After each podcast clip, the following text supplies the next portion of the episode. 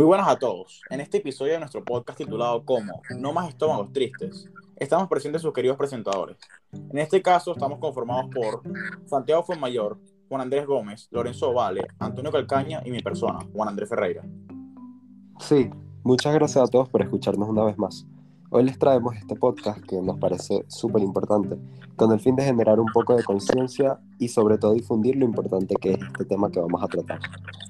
Exactamente, barriga llena, corazón contento. Hoy queremos hablar acerca de una necesidad que se ve mucho en toda Venezuela, el hambre que las personas más necesitadas pasan a Consideramos que si nos unimos, podemos contribuir para mejorar esta situación, para que muchos más se unan. Pero antes que nada, consideramos que es importante que aprendan sobre el desarrollo sostenible. Este término es el proyecto que busca satisfacer las necesidades de las generaciones presentes. Y es muy importante recalcar que esto es sin comprometer generaciones futuras, contando con tres factores claves, que son sociedad, economía y medio ambiente. O sea, básicamente, para que entiendan mejor, es cortar árboles de un bosque, asegurando su repoblación o replantación. O sea, es decir, una, una actividad sostenible, ya que no afecta a las futuras generaciones. Así es, y gracias al desarrollo sostenible tenemos la posibilidad de ayudar a todas esas personas que se encuentran en una situación desfavorable. Exacto, como personas y principalmente como estudiantes del ICC, buscamos siempre dar lo mejor de nosotros. Tenemos que encontrar las formas de ayudar a los demás de cualquier manera posible. Y bueno, es nuestra responsabilidad como personas que si tenemos la oportunidad de contribuir de una manera positiva, la tomemos y la aprovechemos al máximo. Y muchos podrían preguntarse por qué queremos combatir el hambre. Y déjenme decirles que los datos son bastante fuertes. Así es, se está comprobado que casi un tercio de la población de nuestro país, es decir, 9.30 personas, tienen dificultades para acceder a los alimentos básicos. Eso es correcto. Y también sabían que según la Oxfam, el 30% de los niños menores de 5 años de toda Venezuela sufren de desnutrición. Así es, y es por eso que consideramos que combatir el hambre es totalmente importante. Un dato curioso es que hace seis años un grupo de estudiantes se dieron cuenta de que la comunidad del Cumbres desperdiciaba muchísimo su comida durante una situación muy complicada de Venezuela.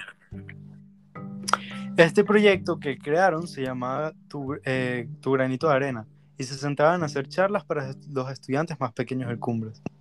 Las charlas se centraban en mostrar a los estudiantes lo afortunados que eran de tener un desayuno y un almuerzo todos los días. Correcto. Y también se centraban en enseñarlos a no botar la comida y a regalarla a los más necesitados, como era en ese tiempo el personal de mantenimiento del Instituto Cumbres de Caracas.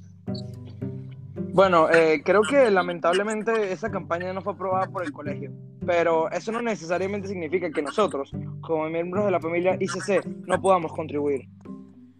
Incluso desde hace mucho tiempo es muy común ver a personas en la calle buscando algo de comer en los basureros.